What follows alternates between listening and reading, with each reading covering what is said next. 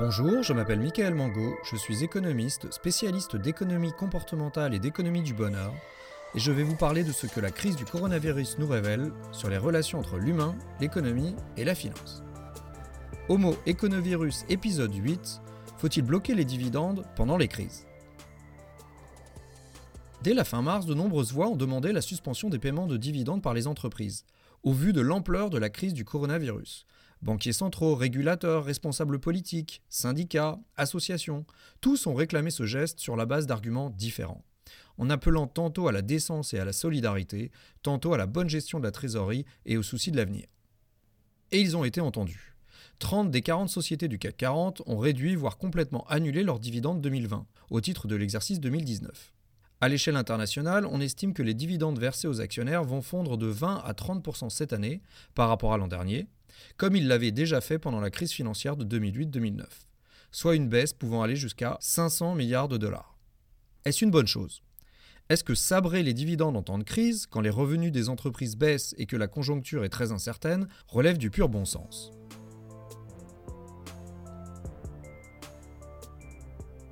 Commençons par nous demander pourquoi les entreprises paient des dividendes. Le dividende est la rémunération de l'actionnaire en échange du capital qu'il a apporté à l'entreprise. Les banques et les porteurs d'obligations reçoivent des intérêts, l'actionnaire, lui, reçoit un dividende. Le financement par action est un financement commode pour l'entreprise car, contrairement à un prêt ou une obligation, elle n'a pas à rembourser le capital lorsque le contrat de prêt arrive à échéance et donc elle n'a pas à devoir solliciter de nouveau ses créanciers. Quand le robinet du crédit se grippe ou quand le marché obligataire se tend, c'est un confort appréciable pour les entreprises. La contrepartie de ce confort pour l'entreprise est que le capital en action est rémunéré davantage que les capitaux levés sous forme de dette. J'ai dit que le dividende était la rémunération de l'actionnaire. J'aurais dû dire plus précisément que c'était une des rémunérations de l'actionnaire, l'autre étant l'appréciation de la valeur de l'action dont l'actionnaire profitera au moment de la revente. Le dividende a comme grand mérite d'être plus stable et plus prévisible que le gain en capital les cours de bourse sont connus pour fluctuer énormément, quand les dividendes, eux, progressent lentement d'année en année. En février et mars, les cours de bourse ont ainsi dévissé de plus de 40% en Europe et 35% aux États-Unis. Un véritable calvaire pour les actionnaires. Avec un CAC 40 revenu à des niveaux déjà atteints en 1998, soit il y a 22 ans, la notion de gain en capital paraissait au plus fort de la tempête assez virtuelle. Pour résumer, le dividende semble être la rémunération normale, attendue et réconfortante pour le risque que prend l'actionnaire. Pourquoi donc vouloir le lui supprimer? Au moment où il en a le plus besoin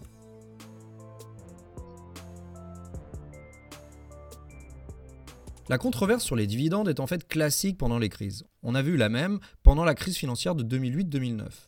Pendant ces périodes si particulières, il est recommandé aux entreprises de ne pas sacrifier leur trésorerie en payant des dividendes. Faute de visibilité, elles pourraient avoir besoin de ces liquidités pour payer les salaires des employés et pour répondre à toutes leurs charges sans avoir à passer par la case d'endettement. Alors même qu'il y a un risque de tarissement du crédit ou d'embouteillage pour obtenir ce crédit.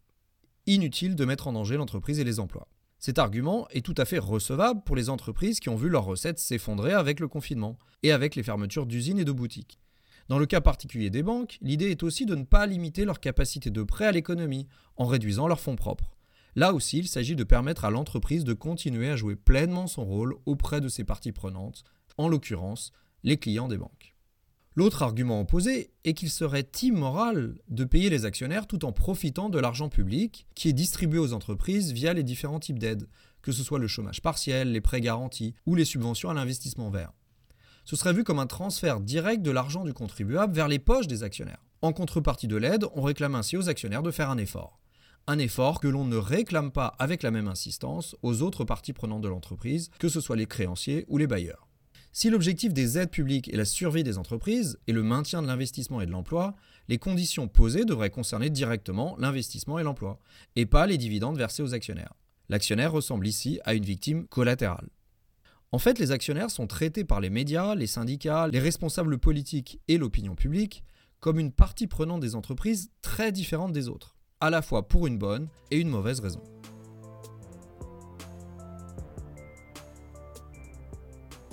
La bonne raison est que l'actionnaire est effectivement à part, parce qu'il a le pouvoir dans l'entreprise, contrairement aux autres parties prenantes. Les actionnaires, réunis en assemblée générale, décident de l'utilisation des bénéfices et du montant des dividendes distribués. Et ils interviennent dans la gestion des entreprises par le biais du conseil d'administration qu'ils nomment.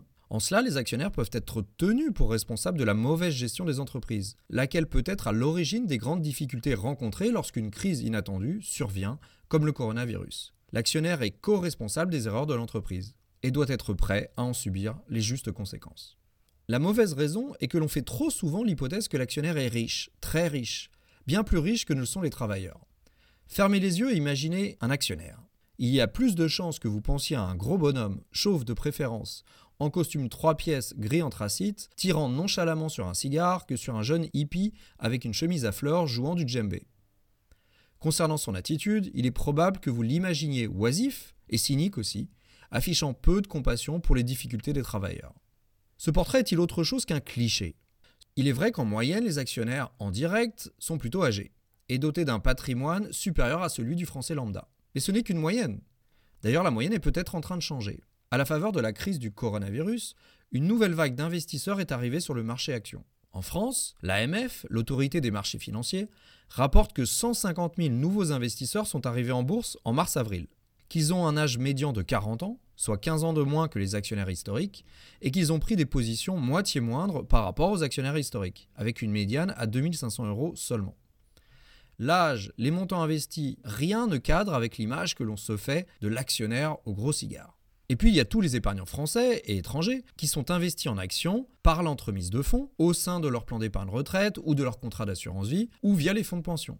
Eux non plus ne sont pas des millionnaires, juste des actifs qui préparent leur retraite. Sans parler des actionnaires responsables qui se soucient de la rentabilité de leurs placements, mais pas seulement, qui ont un œil sur la responsabilité sociale et environnementale des entreprises dans lesquelles ils investissent. En direct ou via les fonds, les actionnaires à qui l'on a sucré les dividendes sont souvent loin d'être les barons sociopathes du capitalisme, contrairement à certaines idées reçues et à des représentations idéologiques. Le débat sur les dividendes est malheureusement pollué par l'idéologie. L'actionnaire est le symbole par excellence du capitalisme. Derrière les attaques contre les dividendes, c'est souvent tout le système économique capitaliste que l'on récuse.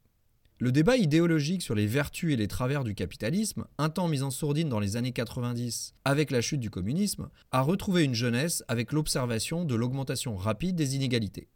Un changement majeur dans le capitalisme a en effet eu lieu au début des années 80. À cette époque, dans les entreprises, on s'est mis à danser non pas le MIA, mais la danse de l'actionnaire. Les années 1980 marquent en effet le triomphe de la théorie de l'actionnaire de Milton Friedman, qui veut que l'entreprise ait pour seul but de créer de la valeur pour ses actionnaires. Cette doctrine est à considérer comme une réponse aux errements du capitalisme managérial des années 1960 et 1970. Dans le capitalisme managérial, le souci premier était l'agrandissement de l'entreprise et de ses parts de marché, dont dépendaient la rémunération et le prestige des managers. L'accumulation du capital, beaucoup plus que sa rentabilité, était donc la priorité. Conséquence logique, la rentabilité des entreprises a chuté sur ces deux décennies, les dividendes ont stagné et les performances boursières ont été médiocres, une fois l'inflation déduite. La théorie de l'actionnaire de Friedman a replacé l'actionnaire au centre du jeu et inscrit toute l'entreprise, les dirigeants en premier lieu, à son service. La perspective d'OPA hostile par de nouveaux fonds spéculatifs et l'émergence des stock options qui alignent les intérêts des managers sur ceux des actionnaires ont achevé de mettre au pas les managers. Les profits ont alors pu rebondir ainsi que les paiements aux actionnaires. Ce retour en grâce des actionnaires s'est-il fait pour autant au détriment des autres parties prenantes, notamment les salariés?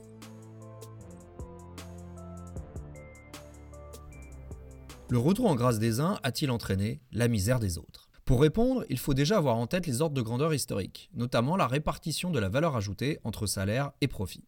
A votre avis, si on devait diviser le PIB en deux parties, les salaires et les profits, quelle part accaparerait les salaires? 30% 50% 70% La bonne réponse est environ deux tiers. Et cette grandeur est extraordinairement stable dans le temps, n'ayant pas bougé, ou en tout cas pas beaucoup bougé, depuis le milieu du 19e siècle. Les salaires et les cotisations sociales associées représentent deux fois les profits à l'intérieur de l'économie. Plus précisément, la part des salaires dans le PIB était stable jusque dans les années 1980. Cette part a significativement baissé depuis, de 7-8 points en Europe comme aux États-Unis. La baisse est commune à quasiment tous les pays et tous les secteurs. Partout, ou presque, les salariés capturent moins de la valeur ajoutée créée par les entreprises. En Europe, la baisse a été très forte dans les années 1980, puis beaucoup plus modérée jusqu'à la crise financière de 2008, et depuis, on assiste même à un léger rebond de la part du travail. Mais sur longue période, la baisse de la part du travail est un fait irréfutable. La question maintenant est de savoir si c'est à relier à des profits, des dividendes en forte augmentation. Il faut noter que le partage de la valeur ajoutée ne se fait pas qu'entre les salariés et les actionnaires. Il y a d'autres parties prenantes dans l'équation. Les détenteurs de la tête et les propriétaires immobiliers à qui l'entreprise paie des loyers. Et puis, il y a aussi la part de la valeur ajoutée qui n'est payée à personne, parce qu'elle est soit épargnée par l'entreprise, soit réinvestie. Les paiements aux actionnaires et aux salariés ne forment donc pas un jeu à somme nulle. On n'est pas obligé de déshabiller Pierre pour habiller Paul. Il peut se produire que les paiements aux actionnaires et les paiements aux salariés augmentent simultanément, en pourcentage de la valeur ajoutée. Et c'est d'ailleurs ce qui s'est produit sur les 25 dernières années en France. La partie prenante qui a vu sa part diminuer sur la période, ce sont les détenteurs de dettes, notamment les banques, à la faveur de la baisse massive des taux d'intérêt. Et puis, un des phénomènes marquants des 40 dernières années est l'augmentation continue de la rente immobilière. Ce qui vaut pour les ménages vaut aussi pour les entreprises. Dans les grandes villes, les entreprises doivent payer de plus en plus cher en loyer pour leurs bureaux et pour leur surface commerciale, ce qui rogne de facto l'argent disponible pour payer à la fois les salariés et les actionnaires. Quoi qu'il en soit, depuis les années 1980, les actionnaires ne sont pas à plaindre. Leur part dans la valeur ajoutée des entreprises a augmenté de 5 à 15 points selon les pays, pendant que celle des salariés, nous l'avons dit, diminuait fortement. Il y a donc bien eu un jeu de vases communicants entre ces deux parties prenantes. Ce transfert reflète clairement une meilleure rémunération des actionnaires, mais aussi une automatisation croissante des entreprises qui recourent de moins en moins au travail humain et de plus en plus aux machines qu'il faut financer par le capital. Et il traduit aussi une plus grande place des actions dans le financement des entreprises au détriment des prêts bancaires.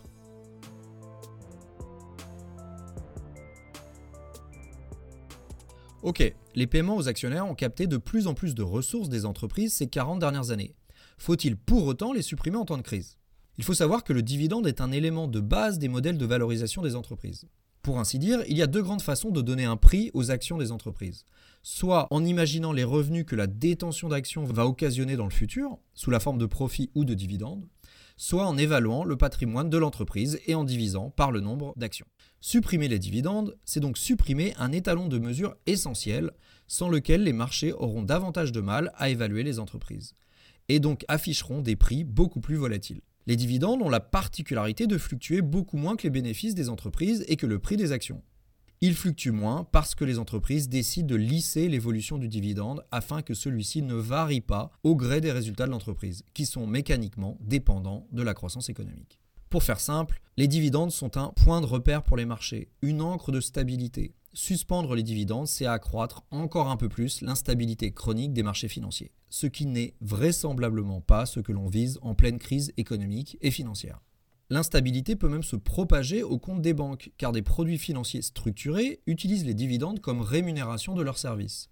Supprimer sans prévenir les dividendes, c'est causer des pertes importantes aux banques, dégrader leur bilan et réduire encore un peu plus leur capacité de prêt, soit l'inverse de l'objectif recherché. Enfin, les dividendes ont une utilité économique. Ils permettent de financer la consommation de certaines catégories de la population, comme les retraités. Plutôt que de voir leur patrimoine s'apprécier avec les cours de bourse, certains investisseurs aiment qu'on leur verse des dividendes, parce que cela leur offre des revenus réguliers sans qu'ils aient à revendre une partie de leurs actions. Sans oublier que les dividendes permettent aussi la réallocation du capital entre les entreprises. Entre des entreprises matures qui n'ont pas de projet d'investissement et qui peuvent donc distribuer une grande partie des profits aux actionnaires, et des entreprises en forte croissance qui ont plein de projets et ont besoin de davantage de capital l'actionnaire qui a reçu des dividendes peut transférer le capital réceptionné des unes vers les autres. À la fois point de repère pour les marchés, mode de financement de la consommation et outil de réallocation du capital, les dividendes répondent à trois objectifs cruciaux pour le bon fonctionnement de l'économie. Si l'on veut réduire le montant des transferts aux actionnaires pendant la crise, mieux vaut, à tout choisir, interrompre les programmes de rachat d'actions par les entreprises, car ils ne sont ni un point de repère pour les marchés financiers, ni une source de revenus essentielle pour les consommateurs. En conclusion, au-delà d'un symbole du capitalisme, le dividende est une rémunération légitime du capital investi, comme le sont les intérêts et les loyers. Si un débat sur le niveau juste de cette rémunération est logique au sein des entreprises, vu les évolutions récentes, la suspension brutale du dividende ne devrait intervenir qu'en cas de force majeure, quand la pérennité de l'entreprise est en jeu, et pas être prise comme un geste symbolique. Conditionner l'aide publique à l'arrêt des dividendes et des rachats d'actions peut être pertinent, mais uniquement lorsqu'ils ont été excessifs dans le passé, fragilisant l'entreprise. Si le premier problème des dividendes, c'est qu'ils participent au creusement des inégalités, alors vouloir les supprimer n'est pas non plus la bonne méthode, car elle met tous les actionnaires, les petits comme les gros, dans le même sac. Il existe un outil bien plus juste pour combattre les inégalités, cet outil, c'est la fiscalité, avec la taxation progressive des revenus, mais aussi du patrimoine. Enfin, et je terminerai là-dessus, dans une économie de plus en plus automatisée et robotisée, le futur que l'on souhaite, que certains imaginent sans travail, est-il un monde sans actionnaires individuels ou au contraire une économie où tout le monde serait actionnaire, se partageant les fruits de la création de richesses par les robots? Plutôt que de couper les dividendes, il vaudrait peut-être mieux les démocratiser.